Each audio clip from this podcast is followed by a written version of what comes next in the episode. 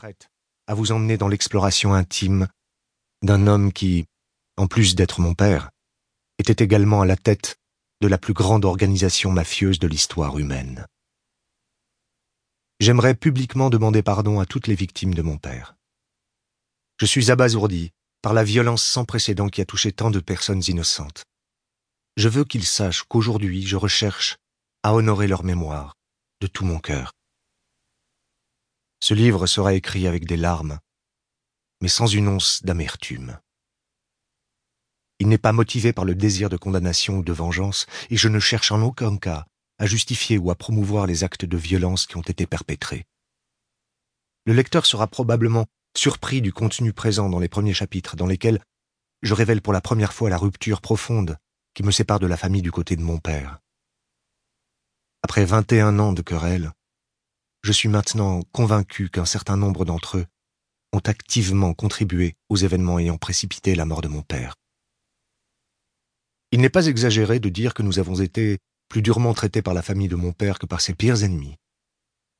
Envers elle, j'ai toujours agi avec amour et avec un respect inconditionnel pour les valeurs de la famille qui doivent continuer à perdurer, même dans le chaos de la guerre et la misère de la pauvreté. Dieu et mon père savent tous deux que, plus que personne, je m'évertuais à vivre cette tragédie familiale comme un pur cauchemar. Je remercie mon père pour sa franchise, parfois brutale.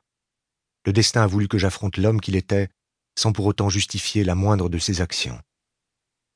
Quand j'ai demandé pardon aux enfants des politiciens assassinés, Luis Carlos Galán et Rodrigo Lara Bonilla, dans le documentaire Les péchés de mon père, ils me dirent Tu es aussi une victime. Ma réponse demeure toujours inchangée. Si je suis effectivement une victime, alors je suis la dernière d'une longue liste de Colombiens. Mon père était responsable de son sort, de ses actions, de ses choix de vie en tant que père, en tant qu'individu, et en tant que criminel, ayant infligé à la Colombie et au reste du monde de profondes blessures encore vivaces aujourd'hui. Je rêve qu'un jour ces blessures guérissent et deviennent une source bienfaitrice qui, au lieu d'inciter les gens à répéter l'histoire, leur fasse apprendre de celle-ci. Je n'étais pas un fils aveuglément loyal. Je questionnais régulièrement les stratégies violentes de mon père de son vivant, et le suppliais souvent de renoncer à la haine, de baisser les armes et de chercher une solution non violente à ses problèmes. Toutes les personnes ayant une opinion sur la vie de mon père s'accordent sur une chose, son amour inconsidéré pour sa seule famille. J'aimerais que l'on se souvienne de moi pour mes propres actions et non pour celle de mon père. J'espère que le lecteur ne m'oubliera pas en lisant ces histoires, et qu'il ne me confondra pas avec lui, car après tout, cette histoire est aussi la mienne. Trahison. Au 3 décembre 1993, à l'hôtel Residencias Tekendama, nous avions la ferme intention de vivre une vie normale au retour de l'enterrement de mon père à Medellín. Pour ma mère, ma sœur Manuela et moi-même, les dernières 24 heures avaient été les plus dramatiques de notre vie.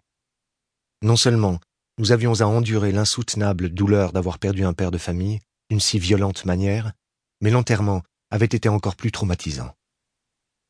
Quelques heures après qu'Anna Montes, la directrice nationale du bureau général du procureur, nous confirme personnellement la mort de mon père, nous avions contacté le cimetière Campos de Paz à Medellín.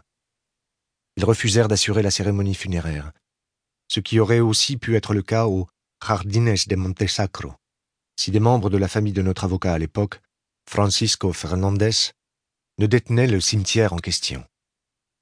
Ma grand-mère, Hermilda, y possédait deux caveaux. Aussi avions-nous décidé d'en utiliser un pour mon père et l'autre pour Alvaro de Jesus Agudelo, connu sous le surnom de El Limon, le garde du corps tué avec lui. Après avoir évalué les risques que l'on pourrait courir en assistant à la cérémonie, nous décidâmes pour la première fois d'aller contre un vieil ordre paternel. À ma mort, n'allez pas à mon enterrement, il pourrait se passer quelque chose là-bas.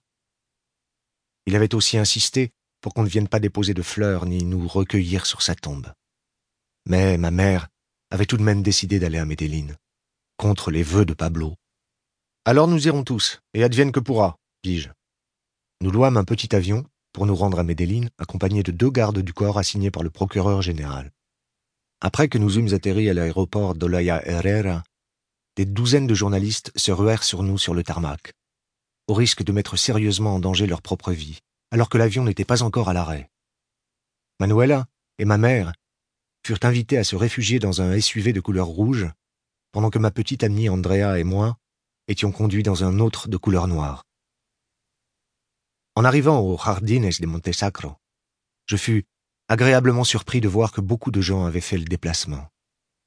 C'était le témoignage de l'amour que portaient les classes populaires envers mon père, et j'étais touché de les entendre scander les mêmes chants que ceux qui retentissaient à l'inauguration des terrains de sport ou des cliniques dans les régions pauvres. Pablo, Pablo, Pablo. En un instant, des douzaines de personnes entourèrent notre véhicule pour le marteler de coups. Alors nous avançâmes à l'endroit où mon père allait être enterré.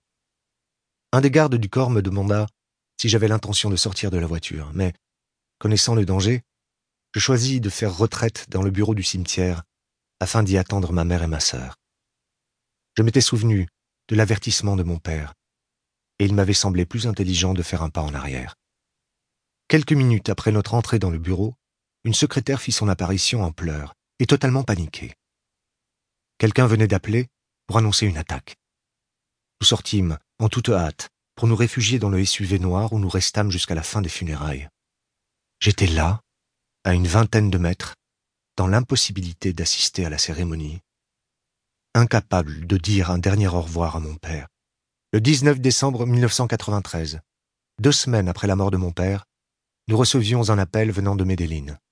Mon oncle, Roberto Escobar, avait été victime d'une tentative d'assassinat dans la prison de sécurité maximale d'Itagüí. À l'époque, nous étions encore séquestrés sous haute surveillance au 29e étage de l'hôtel Residencia Stenkedama à Bogota. Inquiets, nous avons essayé d'en savoir plus, mais personne ne voulait nous dire quoi que ce soit.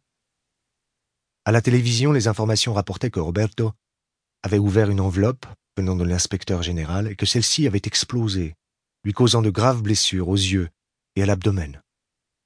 Le lendemain, mes tantes nous appelèrent pour nous dire que la clinique à Las Vegas, où mon oncle avait été transporté d'urgence, ne possédait pas le matériel ophtalmologique nécessaire à son opération. Et comme si ce n'était pas assez, il y avait aussi des rumeurs selon lesquelles un commando armé viendrait finir le travail sur son lit d'hôpital. Ma famille décida de transférer Roberto à l'hôpital militaire de Bogota, qui non seulement était mieux équipé, mais qui offrait également la sécurité dont il avait besoin. Ma mère dépensa trois mille dollars pour louer un avion ambulancier, et nous décidâmes, avec mon oncle Fernando, le frère de ma mère, de lui rendre visite après avoir eu confirmation de son arrivée. En sortant de l'hôtel, nous découvrîmes de façon surprenante que les agents du corps technique d'investigation CTI, la division du procureur général chargé de notre protection depuis le mois de novembre, avaient été remplacés ce jour-là, et sans préavis, par des agents de la SAIGIN, la section d'investigation criminelle. Je n'en dis mot à mon oncle, mais je sentais que quelque chose de grave allait se passer. Dans d'autres parties du bâtiment, diverses factions étaient chargées de notre sécurité. Il y avait la Daijin, Central Directorate of the Judicial Police and Intelligence, et le DAS, Administrative Department of Security. À l'extérieur, c'était l'armée colombienne qui veillait à notre sécurité. Deux heures après notre arrivée à l'hôpital, un médecin demanda l'autorisation à un membre de la famille de Roberto de lui retirer les deux yeux, qui avaient été très endommagés par l'explosion. Nous refusâmes de signer et demandâmes au spécialiste de faire tout son possible pour préserver la vision de Roberto, quel qu'en fût le coup, et même si les chances de succès étaient quasi inexistantes. Nous offrîmes en plus de faire venir le meilleur ophtalmologue. Quelques heures plus tard, Roberto fut déplacé, encore inconscient, du service d'urgence dans une chambre gardée par un membre du pénitencier national. Son visage, son abdomen et sa main gauche étaient bandés. Nous attendîmes patiemment son réveil. Encore drogué par les médicaments, il disait parvenir à distinguer des teintes de lumière et d'ombre, sans pouvoir pour autant définir de forme. Après avoir vu qu'il reprenait peu à peu ses esprits, je lui fis part de mon anxiété. S'il s'en était pris à la vie de Roberto, après la mort de mon père, il ne faisait nul doute que ma mère, ma sœur et moi étions les prochains sur la liste. En désespoir de cause, je lui demandai si mon père possédait un hélicoptère caché.